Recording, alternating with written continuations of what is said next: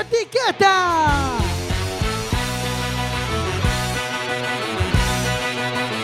Quack FM, tu radio comunitaria.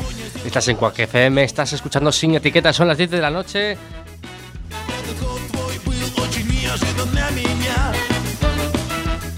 Y hoy vamos a hablar de la Guayana Francesa, de la Agencia Espacial Europea y viajes. No se muevan, empezamos en unos segundos.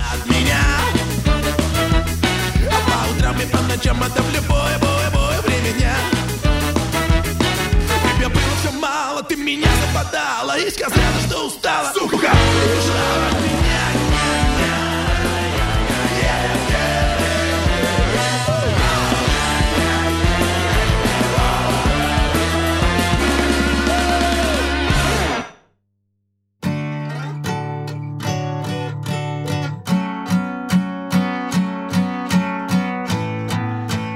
Así de bonito empieza estas 10 de la noche con Quack FM, con Sin Etiquetas. Antes de nada, me gustaría recordar que, que- que como somos un programa activo, que participen en redes sociales, que últimamente no nos, no nos habláis desde las redes.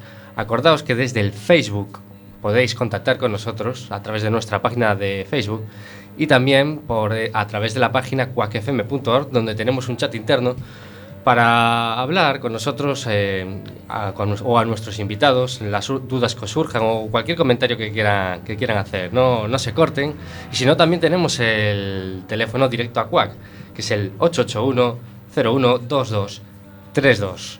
Tenemos, como no podría ser de otra forma, a través del cristal, a través en controles de sonido a Javier, ¿no? Hola, buenas a todos. Me sa- como siempre, nombre- Javier. Me salía el nombre de tu tío. ¿eh? Sí, efectivamente, Adri, eres un notas. tío. A Alejandro Sánchez Bardanca. Hola, ¿qué tal? Buenas noches a todas y todos.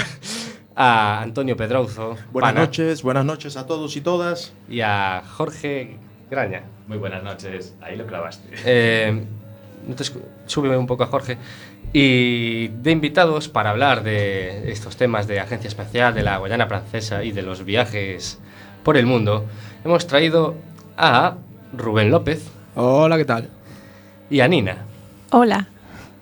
¿Qué tal? Bien, muy, muy bien acogidos aquí. ¿Cómo os encontráis? ¿Tenéis miedo por hablar en la radio? Tengo miedo por el color rosa de las paredes. Sí, es un, es un color que te transmite un poco de, de incertidumbre, ¿no? Yo creo que calidez en- en- también dentro del clima aquí en, en la pecera. O tensión escénica. ¿Por qué, de- por qué trajimos aquí a, a Rubén López? Bueno, pues él ha estado en la, en la Agencia Espacial Europea.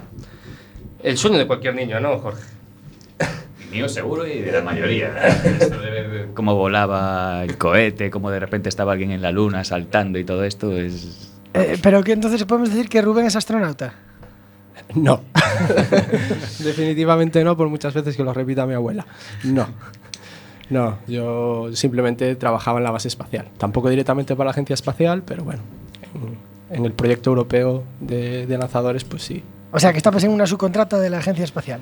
Básicamente sí. Eh, la base espacial europea en Guayana pues son casi 3.000 personas y la agencia espacial debe tener una quincena porque realmente los que son responsables allí son la agencia espacial francesa, que son más o menos unas 150, 200 personas. Sí, No resto- sería ninguna ETT de estas. No, todavía, todavía no hemos visto allí a, a Deco and Company. Hab- Hablando del tema de- del espacio ETT, puede adquirir otro significado. También, Sería también. un buen nombre si tuvieras que montar una empresa para, Viene como anillo al dedo en este caso. para eso. Bueno, y por ejemplo, eh, ¿dónde desarrollabas tu actividad? ¿Dónde está esta Agencia Espacial Europea? Bueno, la Agencia Espacial Europea tiene varias sedes y eh, la base de lanzamiento, es decir, desde donde se lanzan los cohetes que llevan, bueno, que están, digamos, a cargo de la Agencia Espacial Europea, pues están en la Guayana Francesa. Que la Guayana Francesa es un territorio de ultramar francés que está situado entre Brasil y Surinam, o sea, en Sudamérica, perdido por ahí. ¿Hasta qué punto es En la europea? jungla. ¿Hasta qué punto esa jungla es europea o no O sea, europea? es de Francia, pero no es de Francia. Legalmente es territorio francés, igual que París, pero en la práctica, pues eh, las usos- los usos y costumbres son un poco diferentes. Pero hay euro, hay seguridad social europea y... Hay y croissants. Hay, croissants congelados que vienen de, de Francia e incluso hay unos señores de azul que se hacen llamar gendarmes. Pero bueno, tampoco- Bueno, un pequeño dato histórico es que fue una colonia francesa desde el año 1677 y en el siglo XVIII se convirtió en una colonia penal. Cerca de 90.000 presos fueron allí a cumplir condena. Y hay varias anécdotas sobre eso, Rubén. Sí, bueno, pues está principalmente la, una, historia muy conocida, que es la historia de Papillón, que cuenta uh, la historia de un- una pareja de presos que, que como todos los presos de, de Guayana, pues intentaban escaparse de allí y, y sus, sus aventuras diversas para sobrevivir en ese ambiente. ¿Cómo llega una persona a trabajar para la agencia espacial? Rubén, tú eres ingeniero. Yo soy estudiante de ingeniería. Está bien, está bien. Podemos decir que tus prácticas eh, ha ha sido trabajar para la agencia espacial. No, digamos que yo basculé al mundo profesional antes de tener el título porque el- la especialidad que yo estaba haciendo, el tipo de conocimientos que yo tenía en aquel momento, pues la industria consideraba que eran suficientes. Y como no es un... Hiciste digamos, un chopeo del currículum, confiesa la hora. No, no te van a llevar a Guayana ya. No, no, de hecho es, es, es extraño, pero yo creo que muchas veces las empresas no valoran tanto tu experiencia académica como tu experiencia real. Bueno, aunque Rubén sea una persona bastante modesta, eh, yo pude ver el, su currículum vitae y más que currículum vitae parece, parece el, el epígrafe de una empresa nuclear. Pana, nos impresiona el servicio de documentación. ¿Cómo, te- cómo has Sí, me lo tomé muy en serio porque, bueno, es un tema que me apasiona, todo lo que tenga que ver con la aeronáutica y sobre todo esto. Y, bueno, me interesa bastante. Así que me lo ocurre. Bueno, ¿qué impresión tuviste al llegar a la, a la Guayana por primera vez? Que aterrizaste allí y qué pensaste? Lo primero que pensé fue, madre mía, el aire caliente que me está entrando por los pantalones. Si esto es así al salir del avión, no quiero saber cómo sea cuando dé el sol. Es que hace mucho calor. O sea, es un sitio tropical con una humedad del 90%, que la temperatura no sube mucho, pero que realmente te sientes como un pequeño horno todo el día. Un fogaje al salir del aeropuerto, ¿no? Sí, es, es extraña esa sensación donde el aire casi huele y se mastica, pero te acostumbras muy rápido. La verdad es que, que bueno, que después de esta pequeña introducción a la Guayana, que parece que es un sitio poco... Poco apetecible. Sí, pues realmente, a ver si al final de la entrevista salimos con, con la idea de que realmente es un sitio genial que, que merece la pena conocer. Y por ejemplo, para vender un poquito mejor la, la Guayana, eh, ¿qué cosas positivas puede haber allí? Aparte de, por ejemplo, se me ocurre ya la selva y una gran biodiversidad para alguien que le gusten los bichos. A ver, Yo creo que Guayana es un sitio increíble como experiencia personal porque te, te obliga a vivir unas ciertas experiencias que son totalmente inimaginables en la sociedad que vivimos hoy en día. ¿no? Es un sitio que te hace volver a ser real, que tienes que, que hacerte mucho más independiente y mucho más ah, eh, en contacto con, con las pequeñas cosas que aquí a veces te olvidas. ¿no? Pues, eh, Guayana es un sitio de naturaleza desde el punto de vista natural que es increíble, debe ser uno de los pocos sitios del mundo que tiene territorio virgen extenso y aislado. Desde el punto de vista cultural, no sé, a mí la verdad es que me sorprendió mucho la sensación de tener gente enfrente de mí que realmente están viviendo como hace 10.000 años. Y que eso no es que esté en los libros, es que es verdad y te miran a los ojos. Y eso cuando lo vives, pues te das cuenta de que realmente el juego este que tenemos aquí de preocuparte porque se te ha roto el móvil, pues igual no tiene mucho sentido. Y luego, por ejemplo, así yendo a cifras algo más económico, eh, es un país muy desigual, ¿no? Es un país tremendamente desigual. Bueno, no es un país, ¿no? pero es un, un territorio con unas peculiaridades sociales y económicas enormes. Es un sitio donde quizá, y si no me recuerdo mal, igual el señor de los datos me puede corregir, pero creo que es el territorio de Europa con menos PIB por habitante, es el sitio con más paro de Europa, es el sitio con más violencia eh, por persona de Europa. Es un sitio donde hay gente, o sea, los niños, muchos niños van descalzos por la calle y desnudos, ¿no? Y, y, y del otro lado, pues hay unas cuantas familias que son, digamos, una herencia eh, más eh, de, de esos años donde Francia tenía funcionarios que se quedaron allí y que desarrollaron una cierta industria o, o comercio y que ocuparán todo el poder hoy en día y que, bueno, pues la verdad es que se vive muy bien, más por, por la capital que es Cayenne y ves casas increíbles y, y ves algún Porsche que dices, yo no sé cómo utilizan este coche con estas carreteras, pero O sea, es un lugar donde, a- donde apenas hay carreteras o transporte público, pero luego tenemos alta tecnología como una agencia espacial. exactamente. Transporte público, yo en cuatro años creo que nunca vi nada parecido a transporte público. No hay tren, no hay autobús y hay taxis comunitarios. ¿Y hay conexión, digamos, entre lo- la gente que va a trabajar allí de par- por parte de Europa, de parte de Europa a, a la gente ya, de- o sea, al- Los habitantes. a los habitantes de allí? Pues la pregunta es que es muy buena porque Mm. primero habría que definir qué son los habitantes de allí. claro. Porque la cuestión en Guayana es que hay un- cuatro grupos étnicos principalmente que, que, digamos todos tienen sus raíces en Guayanas pero que son muy diferentes. ¿no? Están los amerindios, que son la gente descendiente pues, de los indios originales, que realmente fueron los primeros probadores allí. Están, digamos, la gente que es de la tribu Saramaca, que son descendientes de esclavos del siglo XIX, que se liberaron, bueno, eran Mm. gente que venía de África a trabajar en las plantaciones y al liberarse se fueron a vivir a la jungla y crearon toda una cultura allí y, y ahora son parte de Guayana. Está la gente que, que, son los criollos, que son la mezcla entre los franceses y los locales que acapararon un poquito el, poder, son la clase dirigente, digamos.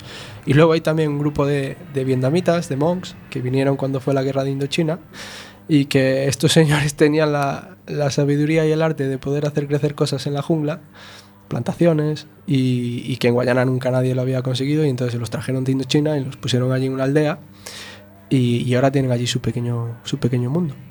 Y entonces, cuando la gente pregunta cómo son las relaciones entre, entre vosotros que vais allí a trabajar y la gente local, pues, pues las relaciones son buenas con todo el mundo. Lo que pasa es que a veces no es tan fácil conocer a gente, ¿no? Todo el mundo sabe que cuando vas allí normalmente vas por un periodo de tres o seis años y entonces pues la gente no, no se invierte tanto, no toma tanto ese tiempo de, de aprender a, a conocerse los unos a los otros. Y es la sensación, además, mucha gente local pues ve que viene alguien, está tres años, eh, económicamente para nosotros la verdad es que está muy bien, el sueldo es muy alto y entonces pues ven que, que vamos allí, cobramos bien, eh, vivimos bien y nos vamos. Entonces no se sienten muy ¿Y interesados. cuáles, cuáles serían las principales fuentes de ingresos de esa población? Por ejemplo, la pesca, la minería.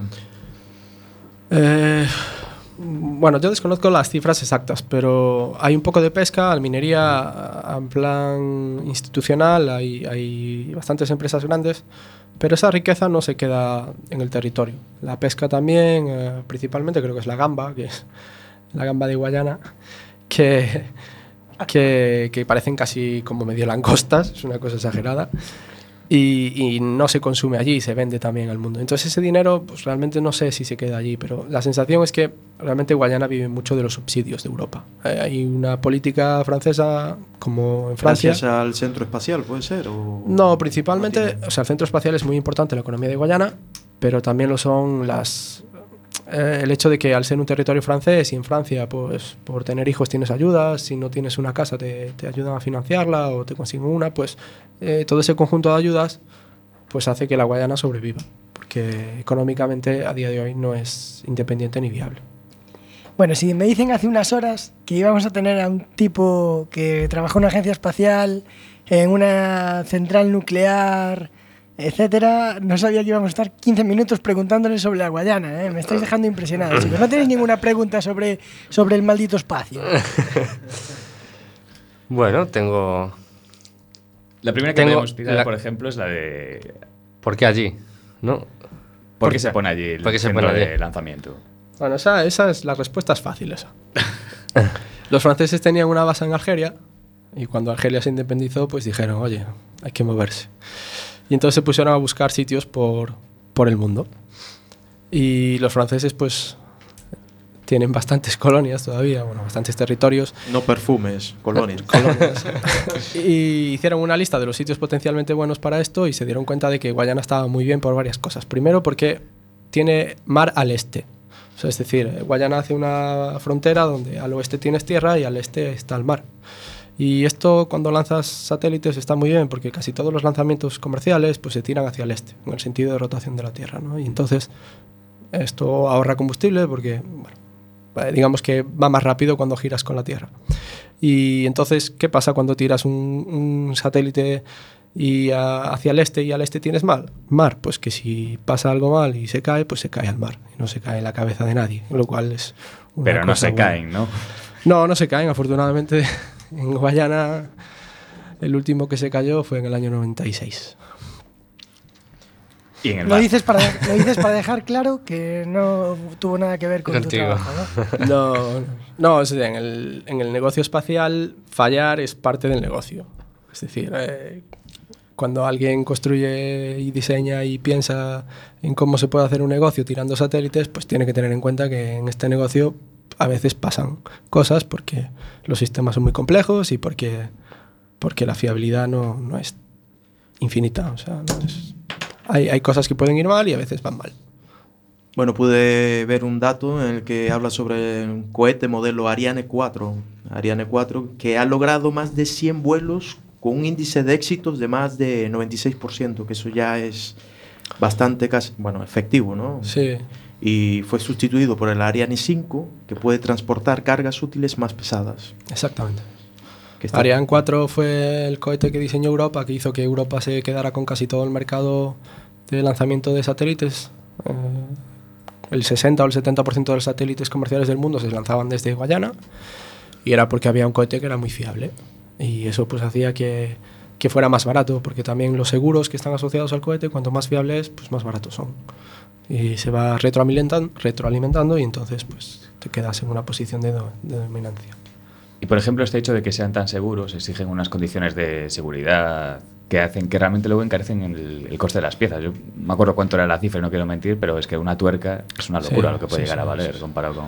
hay cosas que son, o sea, diría de chistes, pero es que realmente un cable, por ejemplo, un cable que sujeta unas poleas, que hace que los brazos que sujetan al lanzador cuando está despegando justo en ese segundo que empiezan a encenderse los motores, pues digamos pierde la conexión con el suelo y hay un sistema que lo que hace es simplemente separar los agarres, ¿no? Pues esos cables igual mm, si los vas a buscar a la ferretería, pues no sé, yo creo que los que había en Guayana podrían valer 300 o 400 veces más que el precio normal, pero es simplemente, no es el material, es todo el proceso de certificación que va detrás. Es todos los test que tienes que hacer, todo, todo la documentación que tienes que generar, y es muy caro, pero bueno, al final vale la pena, porque lo que se trata no es de lanzar muchas veces, sino de que cuando tengas que lanzar salga bien. ¿Habías imaginado el trabajo en la agencia antes de llegar allí o fue todo como muy novedoso? ¿Tenía algo que ver con lo que habías estudiado, con tu experiencia anterior? Bueno, sí, yo pasé dos años primero en Barcelona trabajando en la empresa con la que me fui para allí, se llama GTD. Y lo que hacíamos era diseñar sistemas que luego iban a ser eh, usados en la base. Y entonces, pues esos dos años la verdad es que me dieron una oportunidad muy buena de conocer cuál era la forma de trabajar en el sector espacial y el tipo de proyectos, las tecnologías. Y además, pues eh, también estaba haciendo de responsable de calidad allí y tenía que ir a hacer auditorías de vez en cuando. Así que en esos dos años, pues me tocó irme un par de semanas a Guayana, que me dio la oportunidad de descubrirlo un poco y, y de poder decir, pues sí, sí, me apetece estar aquí unos años.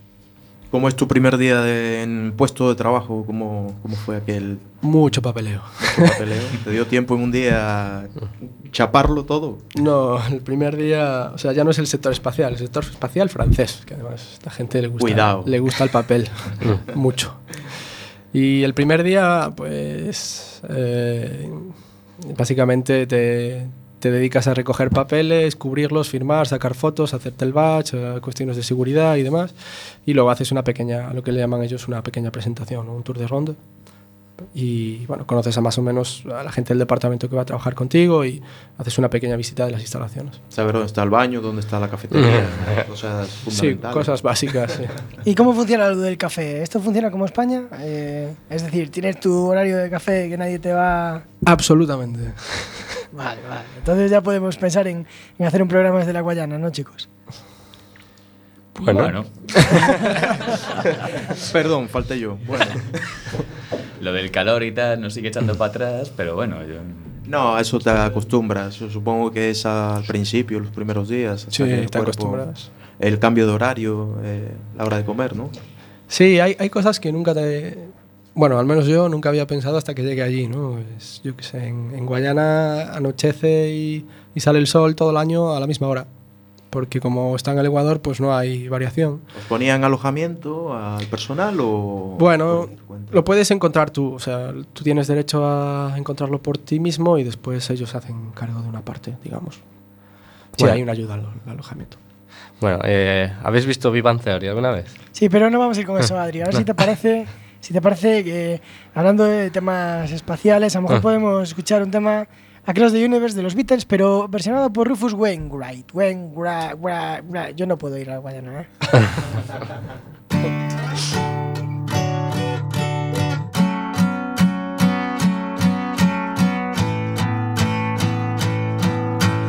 Words are flowing out like endless rain into a paper cup. They slither while they pass, they slip away across the universe.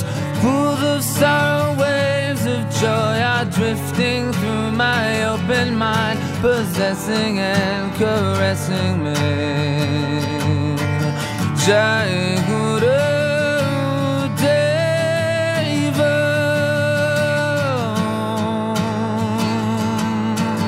Nothing's gonna change my world.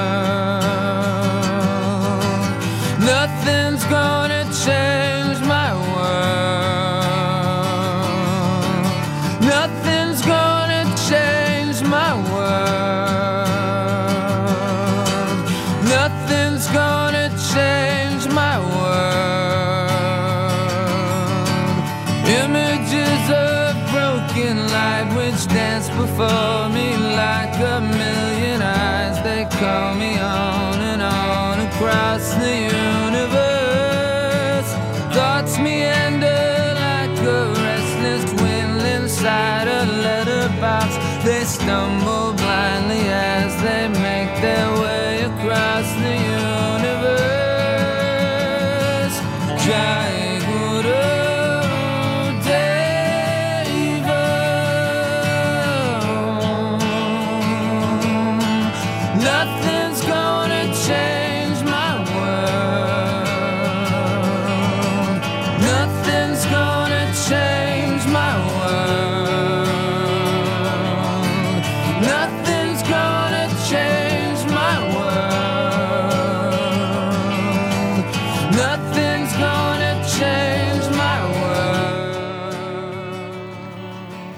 Bueno, y volvéis otra vez, estamos aquí en directo en Quack FM en Sin Etiquetas y ahora vamos con la sección del deforme semanal.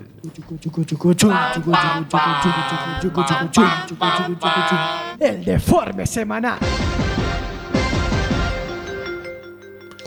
En Aspontes se celebra el Festival del Clítoris. ¿Cuándo?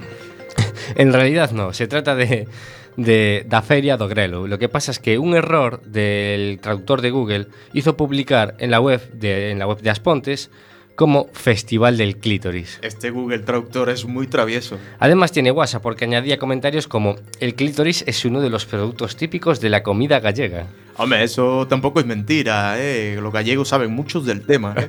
Yo me estoy imaginando aficionados de turismo sexual apareciendo por Aspontes y no ver más que gente feliz degustando una sabrosa verdura con un toque amargo. Es una manera nueva, ¿no? De hacer las cosas. La con, con clítoris, caldo de clítoris, estilo arguiñano. ñam ñam. La Asociación de Jóvenes de Torrebeños organiza una excursión a Madrid para visitar el Parque Europa y el Primark. Nivelazo. Para redondear la excursión podrían llevarlos al plató de Sálvame. Inventan unas cápsulas para defecar con purpurina de colores. Bueno, llegó el momento de subir fotos de cagadas a Instagram. Y si te tiras un pedo te saldrá fiestero. Toma, purpurina por el aire. ¡Fiesta! Existe, existe una, una versión aún más glamurosa que es con purpurina de oro. Está rellena de virutas de oro de 24 quilates. Eso es para los que son tan asquerosamente ricos que solo les falta cagar mierda. Definitivamente el mundo se está yendo a la mierda. Pero ahora, con los colores... Una inmensa, una inmensa bola de basura espacial caerá sobre la Tierra el 14 de noviembre. La bola está apodada como WTF, es decir, What the fuck. En un futuro caerán también cacas de purpurina. Un comentarista chino es despedido por quedarse dormido en el Real Madrid versus Paris Saint-Germain. Pobre hombre, yo lo entiendo, qué partido más aburrido. Una lanza a su favor es que aguantó hasta el minuto 70. Puedes escuchar sus, ronquidos de fondo si ves el vídeo de... Un genio. La culpa es del Madrid por ofrecer tan lamentable espectáculo. Y vamos ya con la última, y es que el fabricante mundial de papel de burbujas de plástico, Sealed Air, creará un nuevo papel donde dichas burbujas ya no explotan. Qué burros. Se van a ir a pique. La gente adora ese papel. tío. Sin etiqueta.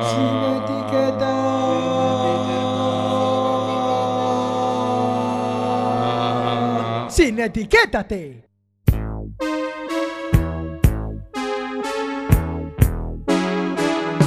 Soy Que se juega con honor la vuelta al mundo. Bueno, cuando dejaste la, la- la agencia espacial, ¿no? El trabajo en la agencia, te decidiste dar una vuelta por el mundo. Yo, antes mi pregunta es, ¿ha influido mucho esa diferencia de vida entre, entre la gente que es indígena, la gente local, a la, a la, a la que venía de Europa a trabajar directamente? Quizá lo que te ha dado, dado pie un poco... No sé si es tanto la diferencia con la gente, pero está claro que el hecho de haber estado en Guayana cuatro años, que es un Mm. sitio muy especial, pues pues mm, hizo que me dieran ganas de, de conocer otros sitios. Y tenía la oportunidad y creía que era el momento. Y A mí me surge una pregunta eh, que me llama la atención. ¿Qué se le pasa por la cabeza a tu madre cuando le dices que vas a dejar un trabajo eh, bien remunerado eh, para dedicarte a viajar por el mundo? Supongo que te apoyaría. Sí, sí. A muerte. Totalmente, Alex. Creo que tú ya conoces personalmente a Pitusa. No sé si la audiencia sabe que Alex es amigo de, de mi familia. Y creo que lo que dijo fue Rubenciño y se quedó ahí. Pero bueno, mis padres saben cómo soy. Y, y yo creo que hasta les hizo ilusión al final. A mi abuela igual un poco menos, porque estaba la mujer preocupada de que no la volviera a ver. Se pensaba que ahora las vueltas al mundo eran más bien como Marco Polo y que tardabas 15 años, pero... Bueno, pero sabemos que has tenido, has tenido compañía en algunos de tus viajes por el mundo. No sé, con Nina compartiste alguno de estos viajes, ¿no? En, Nina, ¿dónde, ¿dónde llegasteis a coincidir? Eh, nosotros eh, lo primero que hicimos fue ir a Estambul, eh, pero después yo he tenido que volver a Alemania para seguir trabajando y me uní después otra vez en Nueva Zelanda y desde entonces viajamos juntos. Qué romántico. Una vuelta al mundo así. Y, por ejemplo, para empezar así el, el viaje, Estambul. ¿Es algo más occ- occidental? ¿No liasteis nada por allí? Estambul a mí la verdad es que me sorprendió. O sea, iba con un cliché de ciudad asiática europeizada y me fui de allí pensando, esto es como Roma en versión 2.0. Es, es, eh, es increíble, es, es realmente la misma sensación que en Roma, de todo ser monumental y, y que notas que era la capital de- del universo, pues en Estambul la vuelves a tener. Y a mí me encantó, la verdad. Y de allí, por ejemplo, arrancáis eh, a Qatar. Sí, yo tenía un proyecto así hacía un poco de tiempo que era, bueno, buscar unas cosas de, de alpinismo en Nepal, porque a mí me gusta mucho la montaña y, y entonces, pues para salir de, de Estambul, una de las formas fácil que había era irse a, a Qatar, a Doha. Y, y bueno, pues ya que iba a Qatar, ¿no? Pues al menos conocer cuál es la que será ahora la siguiente capital del mundo. Porque cuando vas a Qatar te entiendes que nosotros ya europeitos no monta- creo que no pintamos mucho en esto del, del business global. Realmente es una oda al despropósito enorme. Doha es, es como una ciudad de plástico. Bueno, habrá oyentes a los cuales le gustará este tipo de ciudad, pero es como el sitio, un Disney World donde todos los arquitectos quieren estar y es como la nueva meca ¿no? de, de- de la modernidad y el desarrollo. Y llegas allí y, y te encuentras como... Es un choque muy grande. Está a mitad, está al lado de- del mar, pero ya notas como el desierto al lado y todos los rascacielos y la gente local que llevan esas túnicas te miran con una mirada de superioridad y notas perfectamente que realmente el, el gas, no el petróleo en este caso, el gas que es lo que producen allí, pues hace que, que tengan un estatus de, de- de ciudadanos de otro planeta. Y por ejemplo, en este país, eh, ¿la mano de obra también es semi-esclava o los que trabajan en la construcción en concreto? Mira, yo tengo una anécdota buenísima que a mí me gusta cuando voy de viaje afeitarme en un sitio. O sea, es algo que me enseñó un ¿Te gusta, colega. perdón? Afeitarme, ir a una barbería y afeitarme. Porque tengo un colega que dice que las barberías es el mejor reflejo de un sitio a falta de un taxista. Qué bueno. A mí me parece un poco freak. está bien, está bien. La verdad es que funciona. Yo llego allí a una barbería y, y se veía, bueno, no, por las formas de vestir y por la cara y demás, se veía que los, los barberos eran pakistaníes. Bueno, pakistaníes o, o hindús, pero pakistaníes parecían. Y bueno, ahí pues hablando inglés y le digo, oye, mira, tiene sitio, mira el reloj, el tipo un poco apresurado y dice, duda y dice, sí, venga, va, pasa. Paso, me siento allí, me pone la barba, saca la cuchilla, se pone a trabajar y habían pasado 5 o 6 minutos, llega un hombre vestido de negro, típica túnica negra de, de catarí y empieza a gritar allí. Madre mía, el otro sigue con, con la cuchilla en mi cuello, lleno de espuma, yo mirándome en el espejo, el otro bla, bla, bla, el pakistaní que mira al suelo, callado allí, asustado. Y yo, yo empiezo a ver que el hombre de negro empieza a señalarme así como con desprecio, ¿no? Se señala a él, se señala, me señala a mí, yo, yo intentando entender qué pasaba. Y nada, después de cinco minutos de, de gritos y, y el pakistaní coge el teléfono y se va, ¿no? Y- o sea, perdón, el pakistaní no, el hombre de negro. Y se va y, y entonces el, el pakistaní, todo rojo, empieza a pedir perdón y dice, mira, disculpa, pero es que, es que este señor es de aquí. Y, y- y claro, ha dicho que es impensable que yo le haga esperar a él para poner a un blanco primero.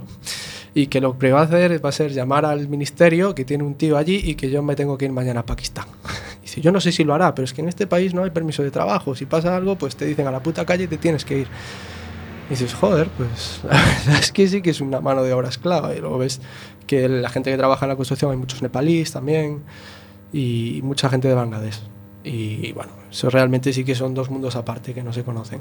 Los locales, que tienen derecho a un sueldo gratis del Estado, a una casa, a una educación, y la gente que trabaja allí. Y los que no son de allí, una Sí, diferencia. sí, o sea, es- Y luego decides dar el salto a Asia, ¿no? Sí, luego me fui a Nepal, que, que era algo que, que tenía muchísimas ganas de hacer, y me fui a andar. Y estuve andando por el Himalaya, pues 40 días, que fue una experiencia increíble. Y me llevo un recuerdo de Nepal desde el punto de vista humano también muy hermoso, porque es un sitio que es, es muy de tópicos, pero es un sitio donde la gente con tres granos de arroz pues intenta compartir uno. Y bueno, de hecho, después más adelante en el viaje fue cuando pasó el, el terremoto, ¿no? Y nosotros ya estábamos, bueno, no sé por dónde. Y la verdad es que hizo un poquito de mal al corazón porque si hay un país que se merezca un poquito de ayuda es Nepal. Y ahí ya, ya no te pregunto por si hay desigualdad en la, re- en la riqueza o no. Allí son todos pobres. Es- Eh, bueno, es, es difícil, ¿ves? Decir la respuesta. Si defines pobre como, como Producto Interior Bruto, pues sí, supongo que serán pobres. Pero bueno, yo en Nepal no vi... Es pobreza, es gente simple, pero la gente tiene una casa y puede comer. Y Esto es como la cuestión de, de Bután. No sé si me, si me corregirás, que medían la. En vez del Producto Interior Bruto, lo medían en felicidad interior bruta. Es una, una cuestión de este estilo, a lo mejor. Sí, yo es que siempre digo que me parece muy difícil comparar felicidades. O sea, yo no sé si un tipo de Nueva York y un tipo de Kathmandú se ponen a hablar y le dicen uno al otro, mira, yo soy más feliz que tú.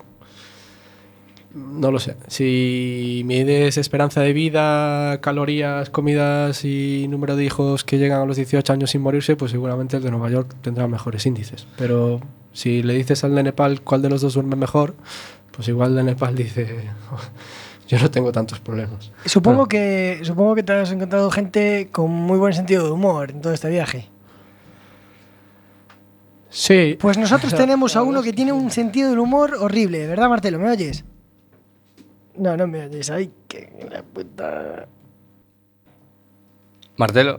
No. Nada, nada, se lo perdimos. Bueno, eh, el sentido del humor lo vamos a dejar para un. pa- Martelo, para un momento Martelo no tiene problema en perder el sentido del humor. Eh, me sorprende eh, lo que comentabas, ¿no? Porque, por ejemplo, gente, bueno, pensadora como puede ser eh, Edward Punset, dijo que la felicidad no... Hay, digamos que cuando hablamos de riqueza y hablamos de felicidad, hay un punto... ah, Si hiciésemos una curva XY, ¿no? Sí, así 60.000 ordenada. euros al año. Sí. hay un, hay un punto máximo, ¿no? Que es ese, y, y ese punto máximo, ¿no? Que es donde la derivada es cero, ¿no? Para ponernos un poco más, más frikis, hay un punto máximo que es en el que coincide la máxima faci- facilidad, felic- perdón, felicidad dependiendo de tu dinero.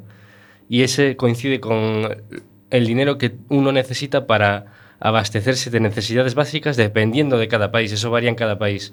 Y luego a partir de ahí no está demostrado científicamente que la felicidad aumente ¿no? ni disminuya. Simplemente hay un punto máximo. Suscribo totalmente. Mm. Eh, cu- cuando supongo que cuando pasas hambre y, y tu familia tiene problemas de salud que, que no puedes permitirte pagar porque el médico está fuera de tu alcance, el debate de si eres feliz o no está a otro nivel. o sea. Pero eh, creo que las sociedades occidentales realmente, que hay es un consumismo que nos obliga a consumir porque pensamos que la felicidad se compra con talonario. Pero yo creo que la felicidad se vive más que se compra. Muy buena filosofía. También lograste ir a Tailandia, ¿no? A Bangkok.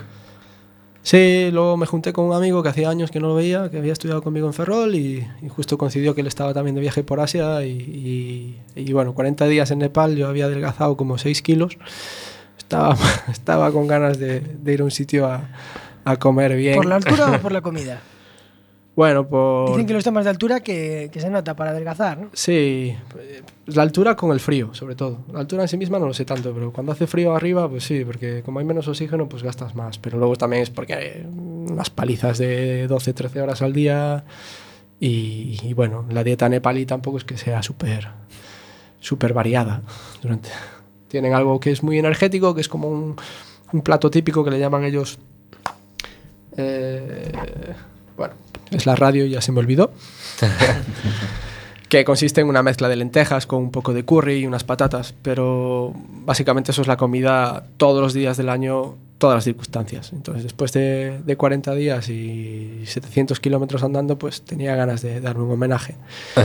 Y, y la verdad es que en Bangkok es fácil.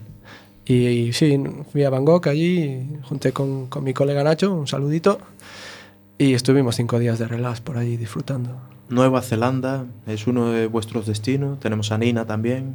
Sí. Creo que Nina, creo que Nina tuvo problemas para. ¿Tuviste problemas para entrar o cómo fue eso? Eh, pues sí, casi no me dejan entrar. Que yo llego ahí con toda la ilusión del mundo de empezar ya mi año sabático, mi viaje con mi mochila, pero no sé qué pasó, que con el papelito que tiene que rellenar para la inmigración me ponían una S y yo creo que la S significa sospechosa. Y me hicieron pasar por otro pasillo que los otros turistas y delante de una señora en uniforme que me hizo una entrevista tremenda acerca de cosas muy íntimas y estaba dudando a ver si me dejaba entrar. Y no sé cómo, pero al final sí que me dejó entrar. Pero yo llegó un momento que creía que tenía que darme la vuelta ya y este iba a ser el principio y el final de mi viaje. Y usaron un perro de estos antidrogas allí. No, no, con la señora valía. y por ejemplo, un, un tono borde o. No, no, era amable, pero se le veía la duda de, a ver, que esta chiquilla, que yo no sé qué viene, a qué viene aquí, pero como que algo, algo sospechaban. No sé yo qué, pero no sé. Y por ejemplo, Nueva Zelanda es uno de los sitios que en este tour en el que más tiempo estuvisteis así. dos meses y medio, ¿no? Me, me parece, de estancia en. Y para todo lo bonito que es el país no era suficiente. Y yo volvería mañana. mañana me quedaría allí a vivir. Por ejemplo, que al vendernos Nueva Zelanda un Claro. poquillo. Hay hobbits y, y estas cosas, ¿no? Realmente hay. Sí, sí. Fiji también estuviste por allí, por Fiji, ¿no? Islas Fiji. Sí, es que estaban al lado, son Al lado, como el sí. Mallorca de, de Nueva Zelanda. ¿Qué- y ¿Cómo fuimos. describirías esa- ese sitio tan paradisíaco? Fiji es un sitio también con una gente especial, ¿eh? Es un sitio donde la gente también sonríe mucho y, y tiene un buen rollo que mola. Llevan falda los chicos. Ah, sí, es El verdad. uniforme es la falda. Como ¿Y qué tal de los- piernas allí? Bueno, Eh, Mm. Bonito, bonito. como los samuráis también. No es descabellado. No, pero nos hemos encontrado con gente muy, muy, muy hablable. Son muy abiertos todos y nos preguntaban dónde veníamos y nos contaban sus historias y preguntaban por las nuestras. En 15 días da tiempo suficiente para, para conocer un poquito la cultura, la gente, los habitantes, no los hoteles, claro. Sí, para llevarte un- una idea, sí. Aparte nosotros hemos intentado siempre viajar fuera de temporada y entonces todo cambia, ¿no? Tus relaciones con, con la gente. Pero Fiji lo que tiene especial es que, bueno, hay un par de islas muy grandes, pero luego hay como una sucesión de islitas pequeñitas, pequeñitas que llegan a medir hasta 25 metros. Y bueno, tú puedes arreglarte para dormir cada día en una isla. Y hay muchos mochileros, hay un ambiente así bastante abierto. Pero es un sitio también donde la gente te dice, oye, mira, ¿tú sabes eso del cambio climático que sale en la tele en tu país? Y dices, sí, pues dice, pues mira, aquí no sale en la tele, aquí lo ves aquí. y te llevan allí a una isla que mide 25 metros y te dicen, ¿ves el año pasado? Pues la marca estaba aquí. Y ves este año, pues está aquí. Y ves O que, sea, hay- que queda patente. lo- que se ve. Y dices, es que en 10 años esta ya no está. Y dices, vale. Es algo que se ha Mm. querido ocultar, ¿no? Con la información. Yo creo que ellos son mucho más conscientes que nosotros. Claro, conocen más la naturaleza y no tienen los medios tecnológicos. Luego otra, otra cosa graciosa fue que en Fiji nos cogió un, un huracán tropical de categoría 5. Y estábamos en una islita y entonces venía el parte meteorológico cada día diciendo el huracán va a estar aquí mañana, el huracán va a estar aquí pasado mañana. Iba ganando fuerza. Sí, huracán. estaba a 500 met- kilómetros, pero madre mía, cómo soplaba. Sí, sí, decíamos, si esto está así a 500 kilómetros, o sea, el que esté allí va... Y, va- so- y soportaron la- las viviendas. Pues al final, en vez de entrar en Fiji, se fue hacia las islas de al lado, que se llaman Manaucas, y, y, bueno, la verdad es que fue un follón porque hubo casi 3.000 muertos. Y fue una cosa bastante, bastante seria. Y por ejemplo, allí las viviendas son de madera. tipo chabola. En la capital no, en la capital son edificios normales, casi occidentales. Sí, no, no es un país. mm, No, eh, son bastante parecidos a los nuestros, eh, los edificios. Luego todo lo que es infraestructura turística, sí que hay bungalows de madera y demás, pero no... mm, Esa no- fue no una tanto. pregunta de un tipo que no sale nunca de casa, ¿eh, Jorge? Eh, y los niños van descalzos y... ¿Y cómo es esto? Bueno, esa sensación de, de apertura a los turistas, eh, no sé si los dos, ambos estuvisteis en Cuba.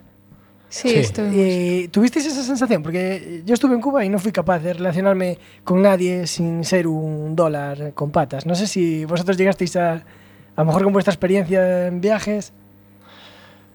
Pues mira, yo conseguí relacionarme en Cuba con gente gracias a algo que tú también podías haber hecho. que Sí, es efectivamente. eh, Jugar al ajedrez. Llegué a jugar alguna partida, pero. Pero Pues- me- me- esa distancia que dices que fue muy fácil, eh, bueno, en Nepal, eh, en Nueva Zelanda, en Fiji, que es fácil hablar con la gente y romper esa, esa barrera en países tan turísticos como por ejemplo es Cuba, eh, en el que la fuente de ingresos para, para una persona, si te puede jinetear un dólar, o sea... Totalmente. yo no, no conseguí superar esa barrera. ¿Cómo lo visteis vosotros? Bueno, aquí yo y Nina yo creo que tenemos opiniones un poco diferentes. Pero bueno, yo cuento primero la mía. Yo, a mí, la verdad es que Cuba me encantó. O sea, es un sitio que tiene un montón de problemas, pero también por el momento en el que fuimos, que era particularmente especial, era justo cuando había visitado Hollande, que era el primer presidente europeo que había pisado ahí un pie. Eh, hablaban de que se estaba quitando el bloqueo, Obama decía que a finales de este año ya empezaban a llegar ferries, era, había mucha energía. Y además justo coincidía que era eh, la Bienal de La Habana, que nosotros no teníamos ni idea y resulta que es un evento cultural increíble con un montón de propuestas, algo que, que no te esperas. Y con la gente, pues sí que notas que, que la gente está apurada y que al principio te miran como si fueras una- un manantial de dólares y de forma que cualquier cosa, pues si pueden te lo quitan.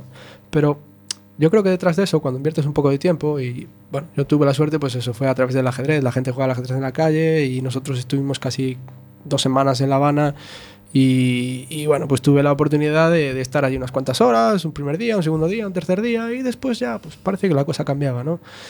Y, y- y la cosa cambia, creo, cuando ves que la gente te empieza a hacer preguntas a ti, ¿no? De, oye, tú que vives fuera, ¿cómo ves esto? O tú que tienes acceso a la información, porque por ejemplo ellos el tema de Internet existe, pero está limitado.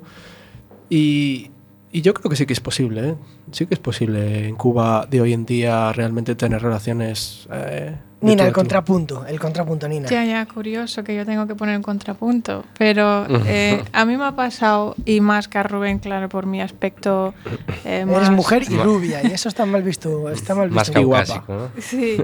A Eh, pesar, a pesar de no ser española, que también lo llevan bastante mal los cubanos, o sea, el tema de relacionarse con españoles. Pero bueno, perdón, perdón. Bueno, eh, yo siendo alemana y apareciendo alemana, pues me han, me han tratado más que a Rubén como de fuente de ingresos y, y no han intentado, o sea, no he conseguido contactar con ellos. Pero eh, lo que ha dicho Rubén es que también somos una fuente de información, porque ellos no tienen, no, te- no hay prensa libre, Internet existe, pero para la gente normal es totalmente fuera de lo que se pueden permitir.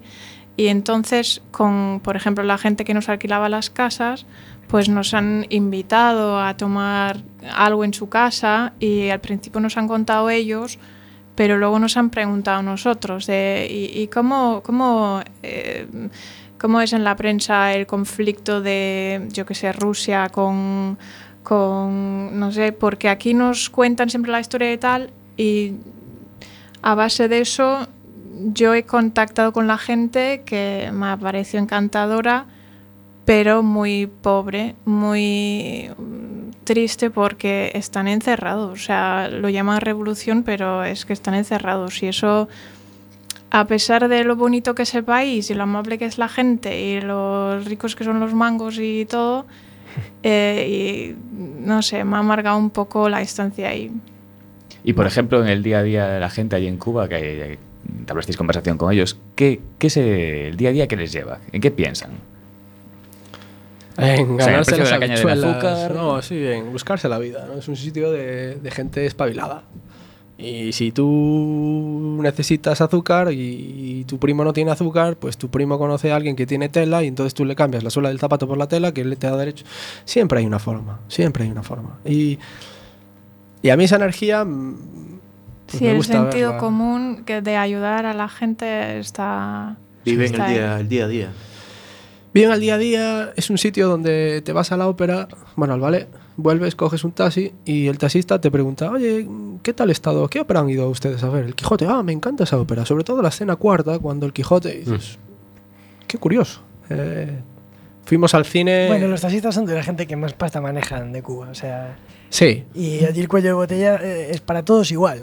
Sí, sí. Eh, ahora hay muchos médicos que se están yendo fuera también, porque bueno, el programa internacional que tienen ahora les permitirá trabajar a África sobre todo, y bueno, están ganándose bien la vida, pero es verdad que, que un profesional normal comparado con alguien que trabaja en la industria es ridículo lo que puede cobrar. Bueno, con vuestro permiso y de vuestra mano vamos a coger la caravana para tomar un descansito y vamos a escuchar otro, otro fragmento de tema de Babylon Circus, no sé si conoces, eh, La Caravana.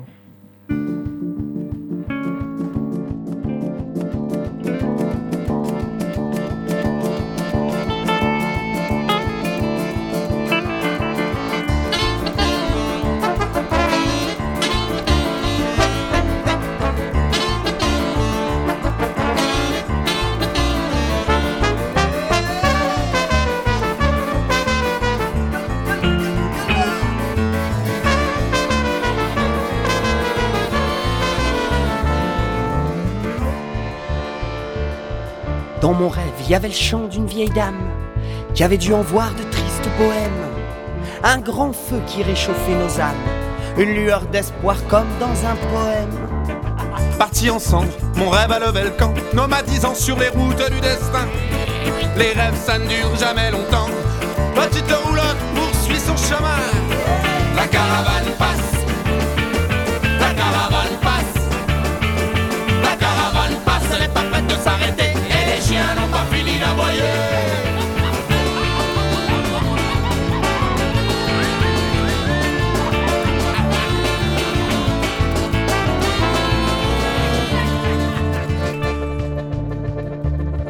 Dans mon rêve, elle passait juste en bas de chez moi. La route des épices parfumait la ruelle, venant d'ailleurs et partant par là-bas. Chaque tribu portant sa nouvelle. Leur ronron des balayeuses a eu raison de mes songes et mes rêves s'évanouissent dans l'impasse. Derrière les murs des murmures, la solitude nous ronge, les rues vides nourrissent nos angoisses. La caravane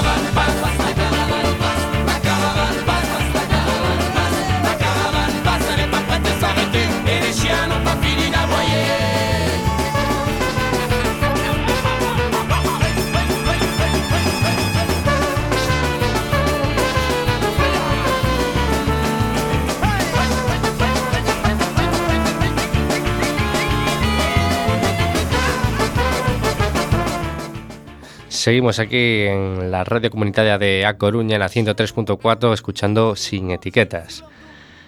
Y es el momento ahora de hablar de, de economía. De economía con nuestro... Yo casi prefiero hablar de reggaetón, tío. No sé qué te parece. Ah, ¿preferís reggaetón? Pues vamos con reggaetón entonces. Hostia. Con pana el verbo florece sobre el bombo y caja. Llega la poesía reggaetoniana.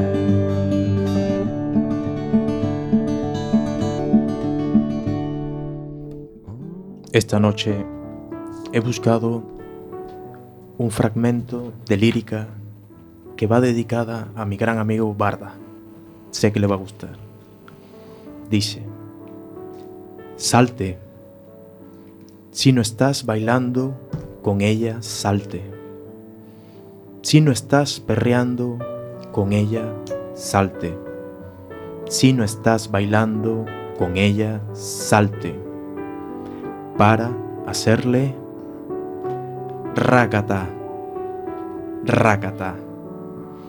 Si se me pega, voy a darle racata, racata.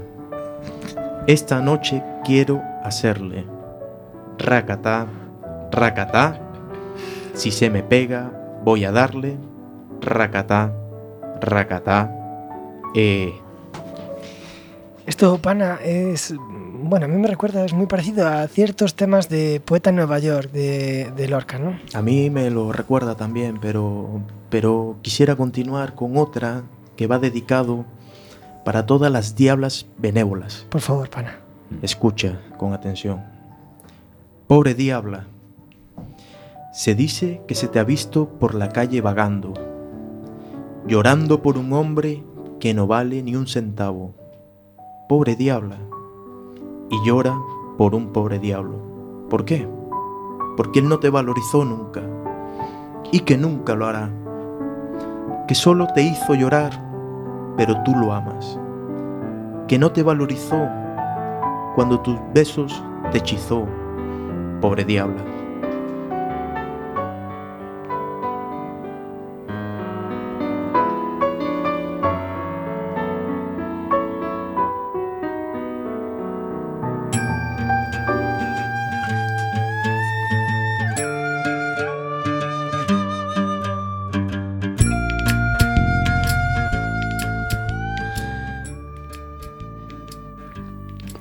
Tenemos este tema aquí para ir cerrando las últimas preguntas. Eh, calle 13, vamos a escuchar un poco. Porque lo veo mientras más pasa. La vuelta al mundo. No sé si conocéis este tema, si os gusta, si os sugiere volver a arrancar otro viaje. Ojalá. ¿Qué dices, Nina? ¿A ti qué te parece? Sí, estupendo. Y de, bueno, pasasteis por Hawái y luego hacia Colombia. Y me han contado un pajarito que tuvisteis un viaje un poco tortuoso. Sí. Sí. es lo que tiene intentar ahorrarse 50 euros en un billete de avión. Que acabas volando 40 horas, pasando por 5 aeropuertos, perdiendo las maletas. Hala. Pero bueno, al final sobrevivimos. Dijimos nunca más. Sí, nunca más. Pero valía la pena. Ver Seattle que- intentando ir de Hawái a Colombia, no. Correr por los pasillos de, de Lake City tampoco. Hacer una escala y pelearte en México para que te encuentren las maletas, pues, tampoco. Pero bueno, Colombia sí. Colombia sí, ¿no? Valió la pena. Bueno, hemos, hemos tenido, bueno, perdón, tuvimos un- unos invitados que estuvieron de viaje por, por Latinoamérica, también haciendo un viaje durante un año con una furgoneta, y nos hablaban de que Colombia fue su país preferido. ¿Qué, qué opinión os trae Colombia? ¿Os gustó? ¿Nos gustó? ¿Qué?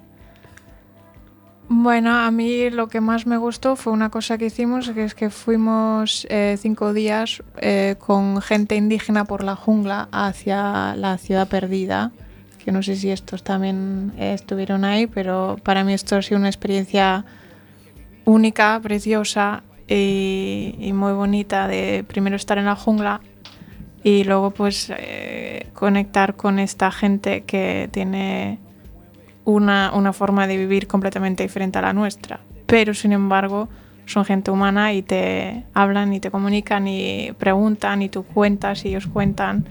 Y es muy bonito esto. Claro, Rubén se sentía como en casa, vamos, ahí en la jungla. eh. Pues, no te, te un da- poco sí. te venían ciertas reminiscencias de Katanga, ¿no? Pues- No, no, la jungla.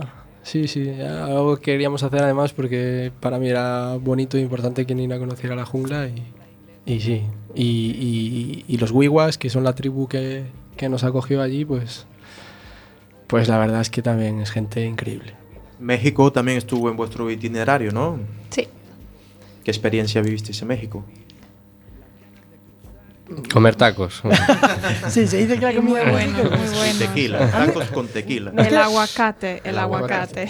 Eso lo tienes aquí también. Sí, bueno, no compares, tío. No, no, Tú- no tiene nada que ver, claro. que tú como centroamericano ya estás disparando contra México, ¿eh? Tirando, tirando. Pues México hubo una cosa que a mí, bueno, yo creo que a los dos, bueno, hubo un par de cosas, ¿no? Pero hubo una que nos dejó así como muy, muy marcados y fue que en México todo el mundo conoce las ruinas mayas, las ruinas aztecas, todos saben que hay muchísima arqueología y, y- hay muchas cosas que son muy conocidas y de repente hay otras cosas que son igual de grandes o más que son totalmente desconocidas.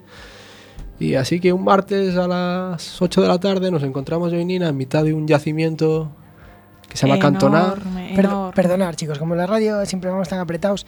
Me gustaría haceros una última pregunta para cerrar rápidamente. Eh, ¿Qué le dirías a la gente para que dejara sus trabajos por lo menos durante un año o lo que sea y, y se dedicara a viajar y descubrir el mundo? Nina, Saltad, no tengáis miedo, hay que saltar. Rubén, Que se pregunten honestamente para qué trabajan. Pues eh, ahí habrá que tomar nota, ¿no? Habrá que tomar nota. ¿Tú qué opinas, pana? Dejo la radio, me largo. Martanca, yo sí, bueno, ojalá, ojalá. Jorge. A mí me falta una pregunta tuya, Adri.